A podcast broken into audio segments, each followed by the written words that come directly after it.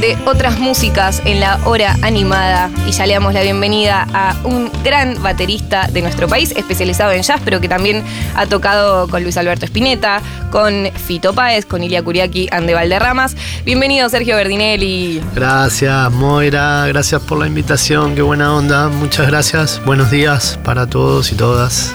Y ya estamos escuchando algo de tu quinteto, de Sergio Berdinelli Quinteto. Eh, ¿Quiénes están? ¿Qué está sonando?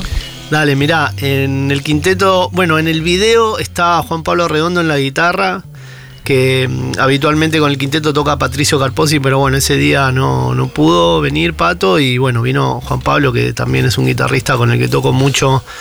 Nos conocimos ahí en el principio de los 2000, un gran amigo, también es familia, la verdad. Así que eh, está Mauricio Dawid en el bajo eléctrico, está Carlito Salas, es un percusionista impresionante también que, que, lo conozco desde. Tocamos, lo conocí tocando con Kuriaki en la vuelta de Kuriaki, ¿viste? En el 2012, ya hace un montón de años. Claro. Eh, y bueno, está Enrique Norris, que es en la, en la corneta, que bueno, que es una, un amigo, un maestro, un referente eh, que falleció el año pasado. Sí, Enrique. Esto estamos describiendo lo que hay en una sesión en vivo que se llama Vilo Vinilo, la pueden encontrar así en YouTube. ¿Y cómo es conformar un quinteto? Digo, decir, como vos vas a liderar eh, un quinteto, también eh, tocas en formato trío.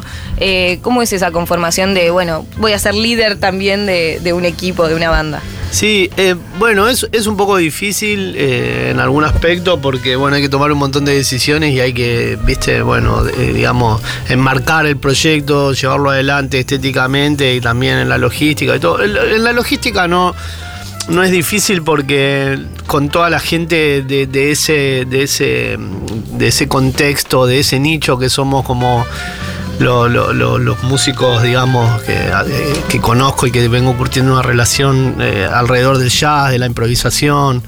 Esto no es jazz tradicional para nada, ¿no? Y aparte es música compuesta por mí. Pero es muy colaborativo y muy, muy cooperativo. Entonces, a nivel logística se hace muy fácil porque nos hacemos mucho la gamba mutuamente eh, y nos participamos de los proyectos y bueno, eh, se, se, hace fácil. Eh, esto específicamente lo hicimos con Lumitón, que digamos con, con, Cultura de Vicente López, que hacen un montón de cosas. Eh, Adriano, que no sé si ahora seguirá ahí dirigiendo la cuestión, pero es eh, una persona del cine que, se ocupa ahí de la cultura eh, dirigida o dirige, no sé realmente ahora en este momento, pero sé que siempre está ahí Cultura de Vicente López y, y Pedrito Bulgakov también, que por ahí lo conoces, que es batero, que él está ahí también. Nos convocaron y hay un montón de videos eh, y audio buenísimos de, de, un montón de grupos, no solo de jazz, ¿viste? De, también de música pop. De, uh -huh. está, está, buenísima la serie. Vilo vin, eh, vino. vino sí, ahí está, Vilo vinilo. Sí, ahí Vilo Vinilo, lo buscamos así como sí. Sergio Berdinelli Quinteto, Lumitón, ahí lo pueden buscar eh, en YouTube. Sí. Eh, y ya empezando como el recorrido en esta entrevista, vos empezaste a tocar la batería cuando tenías 10 años. Eh, ¿Cómo llegas a tocar la batería a los 10 años? ¿Y cómo fue también esa, esa relación que fue creciendo? Eh, ¿Cómo fue ese primer encuentro con Ilia Kuriaki? ¿Cuántos años tenías cuando los conociste y empezaste a trabajar con ellos? Mirá, bueno, empecé a estudiar música. Eh, en mi casa, mm, mi viejo eh, escuchaba mucha música. Había un, un, lugar específico donde teníamos un equipo de música, muchos discos. Mi viejo le gustaba tocar el bombo también, entonces ponía discos eh, de manera amateur, no, no uh -huh. profesional. Ponía discos y tocaba sobre los discos, que es una práctica muy común para, para los músicos en general, ¿viste? Entonces yo ya aprendí a hacer eso de mi viejo, de poner un disco y tocar encima, ¿viste? Desde que soy chico.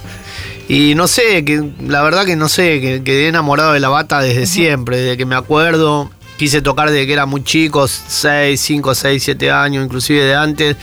Pero bueno, era una época donde por ahí flujo de la información era un poquito menos... El, el, caudal era mucho más pequeño, entonces, qué sé yo, mi viejo era médico, mi vieja madre de casa, ¿no? Uh -huh por ahí conocían a alguna que otra persona, pero bueno, no les quedaba lejos, no sé qué. Bueno, ins estuve insistiendo durante toda la niñez hasta que lo logré más o menos a esa edad. Y bueno, y ahí empe empezó la relación con, los, con mi profe, Walter Rinavera, fue mi primer profe, que tuve mucha suerte, que encontré un musicazo y un reprofe. Y bueno, y él me, me, me ayudó muchísimo. Hasta, hasta, los 15 años más o menos estudié con él y después estudié con otro profe que para mí fue fundamental, que es Pepi Taveira, es un baterista impresionante acá en la Argentina, que bueno, ahora se vive en Valencia hace un par de años, pero bueno, él también una persona re importante para mí, digamos. Como yo no venía de una familia musical ni nada, la, relación con los profes mm, era como un lugar, eh, era el lugar donde yo curtía, la música, especialmente al comienzo, ¿no? Cuando era niño todavía. Después con Kuriaki arranqué a los 15, ¿viste? Que éramos chicos también. También, tipo, readolescente, ¿cómo los conociste? Y, ¿Y cómo es esto también como de venir, ya, ya estabas como en tu formación en el universo jazz, digamos, con tus, con tus primeros docentes, o era más? Em, sí, o sea, mi profe, el primer profe Walter me daba mucha música para escuchar y ahí él me empezó a dar eh, cosas yaceras y bueno, yo también siempre fui muy interesado, entonces buscaba lo que tenía a mano, ¿no? Em, y ahí ya empezó el interés y él me enseñó alguna que otra cosa y después con con Pepi, que fue el segundo profe, eh, ahí ya me metí más de lleno a estudiar el estilo específicamente. Y bueno, también gente con la que empecé a tocar en esa época que me empezaron a dar un poco de bola unos años después y que también han sido grandes maestros, aunque no sean del instrumento, pero gente que me guió mucho, ¿viste? Eh, eh, y ahí con Ilia Kuraki a los 15, cuando, cuando los conoces, es como eh, rodearte un poco de otro estilo musical quizás con el que estabas eh, relacionado hasta ese momento? ¿O no, tanto? No, en ese momento tocaba lo que pudiese, porque mm, no conocía a mucha gente. Entonces, em, ya conocer a alguien que tocara. Estoy comiendo un caramelo. No pasa nada. Sergio Perdinelli comiendo un caramelo en Futurock, la hora animada. Em, nada, o sea, también preguntar sobre este, este mix de mundos, si se quiere, tipo, sentís que lo fuiste haciendo como en paralelo, como desarrollándote como baterista de jazz por un lado y después también formando parte de, otros proyectos eh, de bandas o solistas o como un todo? Es como a la vez, viste, como te decía recién, cuando, en, esa, en ese momento de mi vida y también un poco en esa época del mundo era como muy cara a cara todo, ¿entendés? Conocías, digamos, la información te llegaba por, por libros, revistas, discos y gente. Entonces conocer gente era fundamental. Entonces, digamos, ya para mí, cuando yo tenía, viste, 11, 12, 13, 14, conocer ya a alguien que tocara era un viaje, sin importar el estilo. De hecho, empecé tocando unos estilos. Eh, toqué mucha salsa al principio cuando porque simplemente conocí pibes que les gustaba esa onda y me enseñaban esa onda o tipo trova cubana o genial eh, de hecho, el primer grupo donde, uno de los primeros grupos donde toqué, tocábamos, viste, poner el repertorio tipo Silvio Rodríguez, Rubén Blades, como mezcla de trova cubana con alguna cosa de rock nacional, con, no sé, lo que se podía, viste. Después, un poquito con los años, eh, fui direccionando un toque con respecto a ir a estudiar y, bueno, y con la gente que me empezó a dar bola para tocar y ahí como que me empecé a meter más en, en diferentes brechas eh, o, caminos. O el, tema de que vos me preguntás de Kuriaki, como que por ahí. Para mí el rock era algo un poco más natural, porque era algo que yo podía escuchar y más o, más o menos descifrar. Ya la cuestión yacera era un mundo más difícil de descifrar y bueno, la, la, ayuda de los profes y de la gente ahí fue muy grande. El mundo rock para mí era como un poco más natural, estaba más acostumbrado a escuchar y copiar. Claro. Entonces... Eh, era algo como por ahí no, no tan asociado a lo académico, ¿viste? Claro.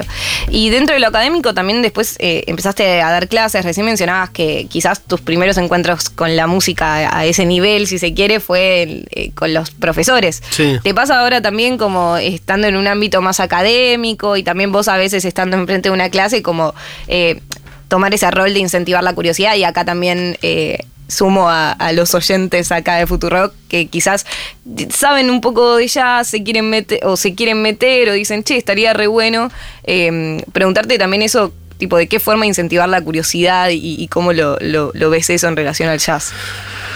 Eh, sí, digamos, en lo personal, como que, digamos, era un sonido tan soft cuando yo empecé a poner a escuchar las primeras cosas que por ahí tenía. En, mi casa sonaba cosas más tradicionales, tipo Sinatra o cosas de Dixieland, Big Bang, eso que, bueno, era un poco más un mundo que algo más, más o menos casaba o lo podía asociar con otra música también que a mí me interesaba. Pero después ya a los 12, 13 años, el primer profe me empezó a mostrar músicas un poco más sofisticadas que, bueno, viste que son difíciles de descifrar realmente. Me Ahí empezó un viaje que, eh, que, digamos, creo que lo, sigo curtiendo hasta ahora y creo que lo voy a curtir por siempre. Y a todo lo que nos gusta la música nos pasa eso, viste, que, el caudal es interminable.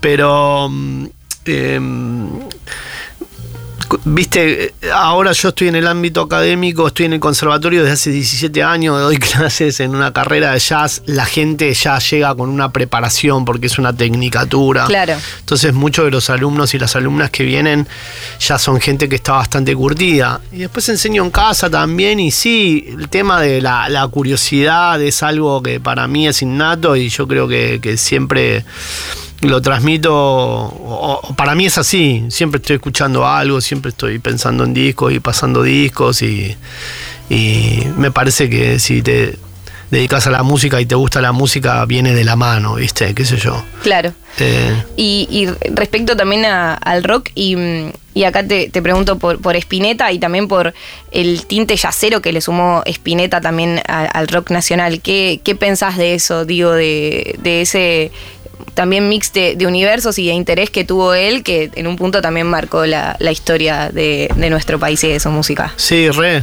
tal cual. Eh, bueno, viste que mm, ya, por ejemplo, Cutaya en Pescado. Eh, era, viste, un tipo que, digamos, tenía una eh, formación ya que, era, digamos, venía de una extracción un toque diferente que, David. Y Luis, viste que era una cosa más de la calle, más rock, más, más, rock, más popular, ¿no? Putaya traía ese mundo de la música un poco más sofisticada. Eh, Luis también me ha contado que con Almendra, junto con Rodolfo, y que eran muy, muy amigos y muy compinches, viste, como que siempre la, la cuestión del interés por el jazz y de esa música que, que se escuchaba también en la radio, ¿no? Como que eh, hablábamos mucho de la radio, eran épocas donde, donde la radio, viste, cumplía un papel también contra mil importante con respecto a eso, viste. Entonces creo que por gusto él siempre se sintió atraído y con curiosidad hacia eso y con los años se fue rodeando cada vez más de gente, viste, que, que estaba cercano al jazz, como Rapoport, por ejemplo, viste, como o músicos que también tenían una influencia del jazz o del jazz rock fuerte, como Pomo, Machi, no sé, bueno, después más para adelante, no sé, Lito Pumer, El Mono, ¿no? No sé, un montón de músicos, ¿no? Que todo Javier, eh, eh, pero bueno, viste, con Leo Sujatovich, ¿no? Eh, y, y, es todo un sonido, ¿no? Todo un sonido de una época y unos discazos y unos temazos que obviamente me remarcaron y, bueno, y también tenían esa unión de mundos que, a mí me copa, ¿viste? Y, que, y donde, donde, siempre me sentí identificado y bueno, con los años tuve la suerte de que pude aportar algo ahí, de eso, ¿viste? ¿Qué sé yo? ¿Cómo, ¿Cómo fue que lo conociste y también cómo fue que empezaste ya a grabar? Participaste en vivo de, varios shows de, de Spinetta. Un montón, sí. Muchísimos, pero también de la grabación de, las baterías de Pan, ¿no? Y de. Pan un mañana. Un mañana. Y, después, bueno, lo último que se registró fue lo de las bandas eternas, que también participé ahí, tuve la suerte de estar ahí. Eh, y a Luis lo conocí cuando empecé a tocar en Curiaki, en el 91. Claro. Sí, ahí lo conocí, después comencé a tocar con él un montón de años después, en el 2005. Y ese, y ese interés, eh, ¿cómo, cómo o sea, fue mutuo? ¿Fue tipo de él de decir como, che, bueno, De mi parte seguro. sí, sí. No, de mi parte, qué sé yo, siempre... Pero no fue tipo, che, bueno, si querés yo toco la batería. no, no, no, no, porque en esa época, bueno, yo venía tocando con Fito y en el 2004 dejé de tocar con Fito y, ahí estuve un año un poco dedicándome a mis proyectos y un montón de otras cosas que hacía y, y bueno, en el 2005 Luis empezó a buscar batero y bueno, ya, ya ellos venían funcionando, venían tocando con Nerina Nicotra y con Claudito Cardone. A Claudito lo conozco desde que soy chico también. y, bueno, y a Neri también, porque bueno, ella es pareja, es la esposa de Guille Badalá, que, también lo, yo lo conocía del proyecto de Fito, bueno, nos conocíamos, nos conocíamos. Y bueno, eh, surgió ahí mi nombre y me llamaron, eh, así que un día encontré en el contestador telefónico el mensaje de Luis que me invitaba a tocar y casi me muero de la emoción porque, no sé, es un sueño hecho realidad, igual que tocar con Fito y, un montón de otra gente también que tuve la suerte. Qué lindo el mensaje en el contestador de Spinetta, aparte, apretando el botón. Aparte, yo me estaba mudando en esa época y era un momento donde los contestadores tenían una función que si llamabas de un teléfono de esos que tienen tono, que hace pip, viste que hacen los ruiditos, marcabas un código y levantabas los mensajes desde afuera. Claro. Y yo me había ido a pegar una ducha a lo de Marianito Otero, ¿viste? Sí. Y entonces, porque no tenía casa porque justo me estaba mudando, yo estaba en transición, ¿viste?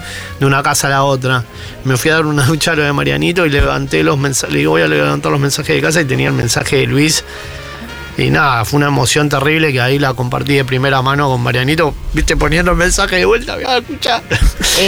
Bueno, Mariano Otero, alguien con quien seguís trabajando, em, si, le querés contar también al, al oyentismo de, de Futurock, cómo es el trabajo con Mariano Otero, él también es productor musical. Sí, y con Mariano nos conocimos en el año, no sé, 2000, creo. Eh, porque Mariano era alumno de Ernesto Jodo, que es un pianista muy importante acá de jazz y una persona también que, fue uno de los primeros que, que, me dio bola para tocar esta música. Eh, nos conocimos con Ernest más o menos en el 94 eh, y ya en, en, ese año y un poco después ya empezamos a tocar y Ernest eh, eh, terminó la escuela a los 17 años, fue a Berkeley y se recibió, hizo toda la carrera en dos años, o sea que vino tipo a los 19, 20 años recibido de Berkeley.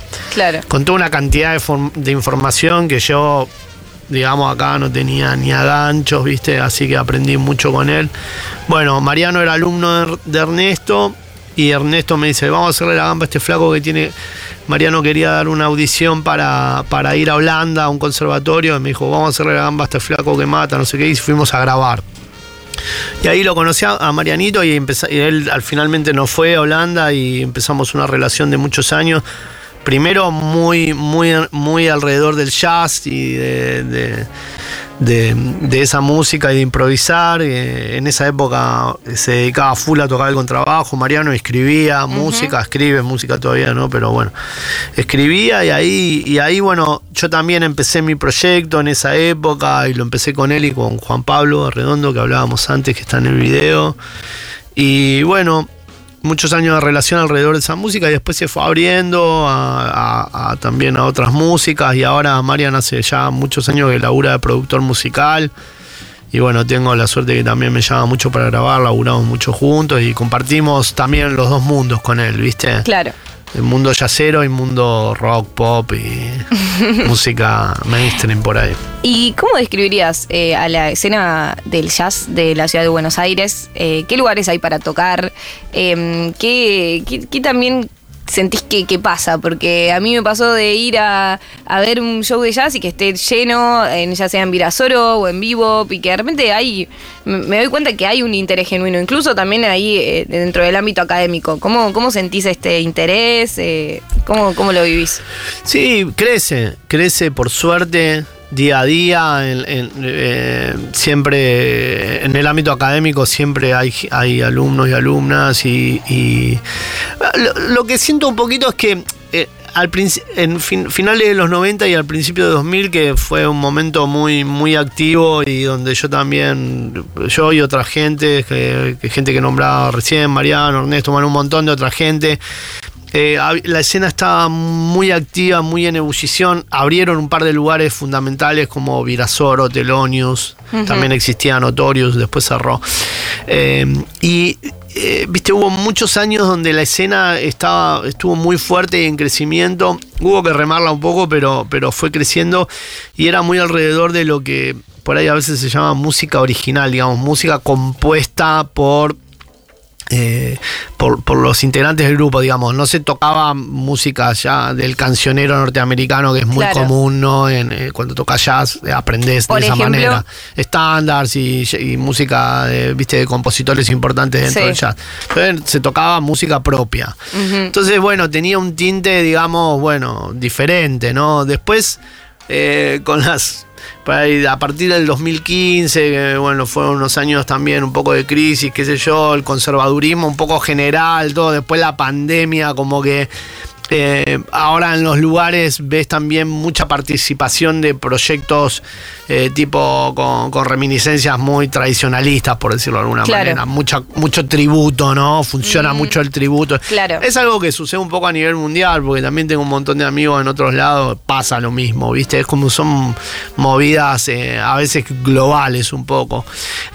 siento que un poco pasa eso, pero bueno, después por otro lado todos seguimos traccionando un montón y, los lugares tienen su espacio para, para, para, eso, algunos más, algunos menos pero siempre hay, viste, espacio y, sigue, sigue, sigue en pie la escena de lo que muchas veces se llama el jazz local o el jazz argentino. O, ¿Y, qué características tiene ese jazz local o jazz argentino? ¿Qué eh, es difícil definirlo, Es muy complicado. ¿O para vos? o ¿Cómo, lo distinguís vos? Mira, para, digamos, lo que a mí siempre me llamó mucho la atención del jazz desde que soy chico, bueno, es lo que después descubrí que era la improvisación, ¿entendés? Claro.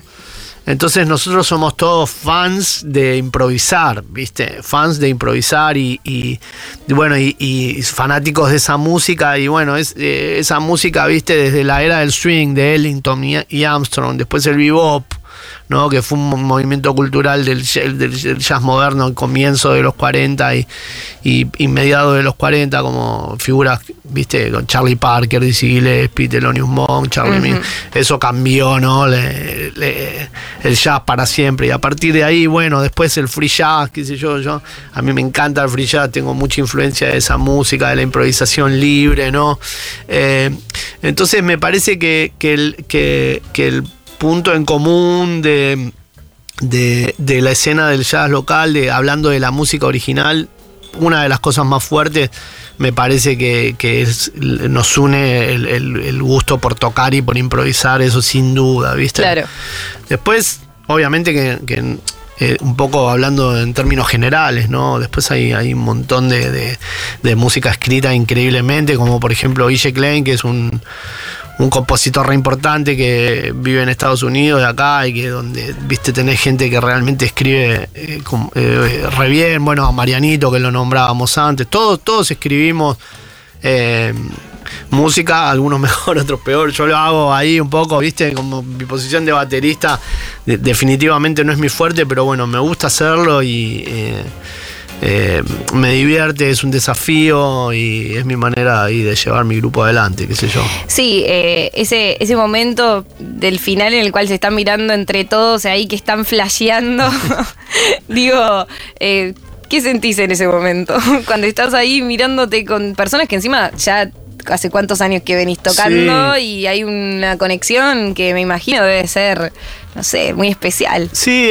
es, es, es, es una forma de vida re privilegiada, ¿viste? Tocar es hermoso y tocar esa música realmente donde vos por ahí te podés liberar y, digamos, mucho de lo que sucede tiene que ver con, con que la los límites son flexibles o se pueden estirar y se pueden contraer y expandir, ¿viste? Entonces, realmente es, es una sensación re linda, ¿no? Eh, eh, también, viste, la música, el sonido activa algo a nivel sensorial que, te, te, te re, digamos, te coloca bastante, ¿no?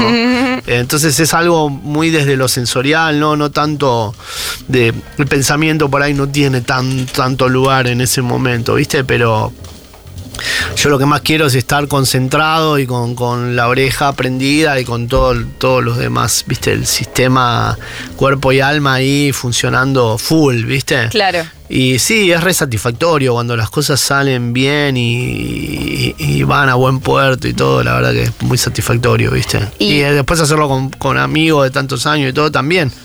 Aunque no es la única opción, ¿no? Porque también tocamos, colaboramos un montón con gente que no es directamente amiga, ¿no?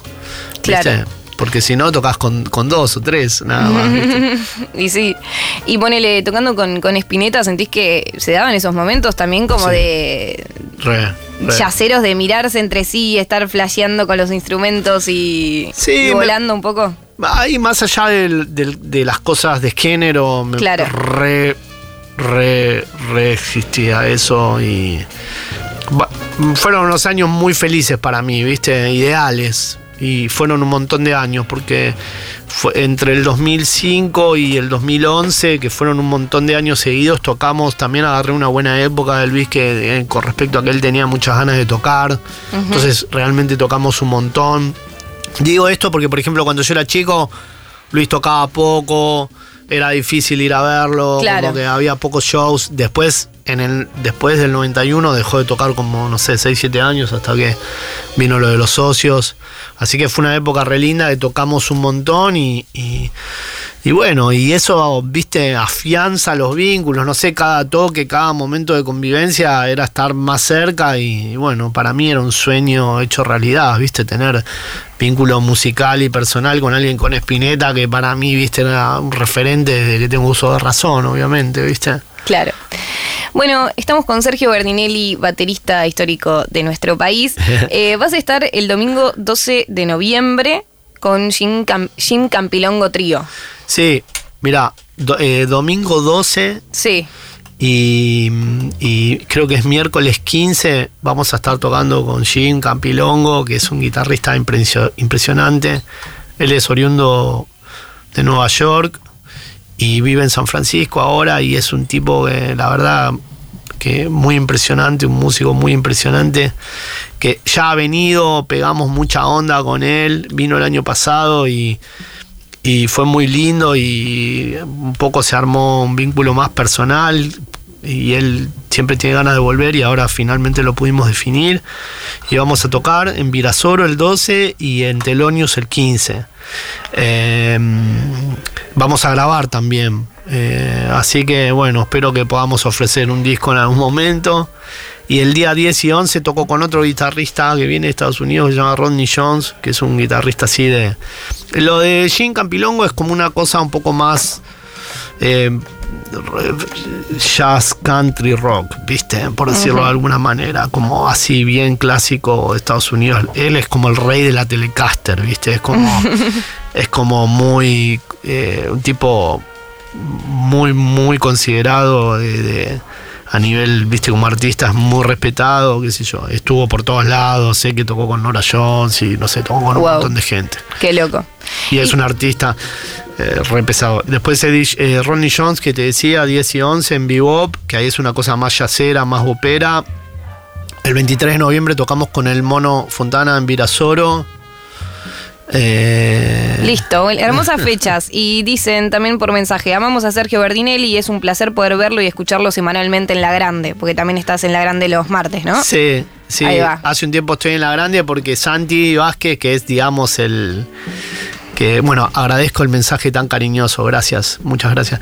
Eh, Santi Vázquez, que es, digamos, el, inventor, no sé cómo decirlo, de, todo, de, toda la movida de la grande, con todo su sistema de señas para improvisar y qué sé yo.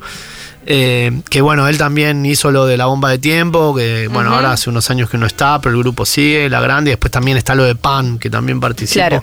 Pero bueno, en la grande lo empecé a, reemplazar a Santi porque él eh, vive en Uruguay, entonces eh, claro. Cuando no está, lo reemplazo.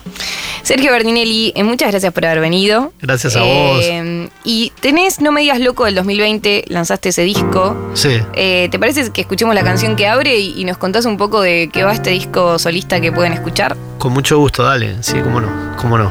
Es. Pueden, pueden, encontrar todo en Spotify, en YouTube. Tenés varios discos también tuyos que sacaste. Sí, ahora, gracias a, uno de los sellos con, con, el que grabé, que se llama Buri, que subieron toda la data, está en Spotify. ¿Viste? Están eh, mis tres discos solistas y después también hay dos discos que, eh, tenemos un trío re lindo también que le tengo mucho cariño y una unión muy fuerte con Leo Genovese, que es un músico también argentino re importante en el mundo. Eh, se ganó de hecho un Grammy el año pasado junto a Wayne Shorter, bueno, es re pesado, Leo. Eh, tenemos un trío con él y con Mariano Otero y hay dos discos, eh, se llama Trío Sin Tiempo el grupo. Buenísimo. Eh, y después alguno más también, que en acción así más colaborativa, pero digamos, Chiche Trío con Juan Leone y con Martín Sued también. Bueno, hasta ahí, qué sé yo. Bárbaro, bárbaro todo. Y este programa después, después que suene em, esta, esta canción, No me digas loco, vamos a cerrar con un tema de Spinetta. Y me gustaría preguntarte con qué disco, con qué canción de Spinetta te gustaría que cerremos este programa después. ¿De eh, Pan o de Un Mañana? No sé, no, elegí la voz, que Dale, ya fue bueno. De una, de una. Hoy vos sos fan, sos fan, elegí la voz. Y sí, bueno, perfecto. La más te guste. Perfecto, bárbaro. Sergio Berdinelli pasó por el aire de Futuro Rock en la hora animada en otras músicas, hoy especial jazz.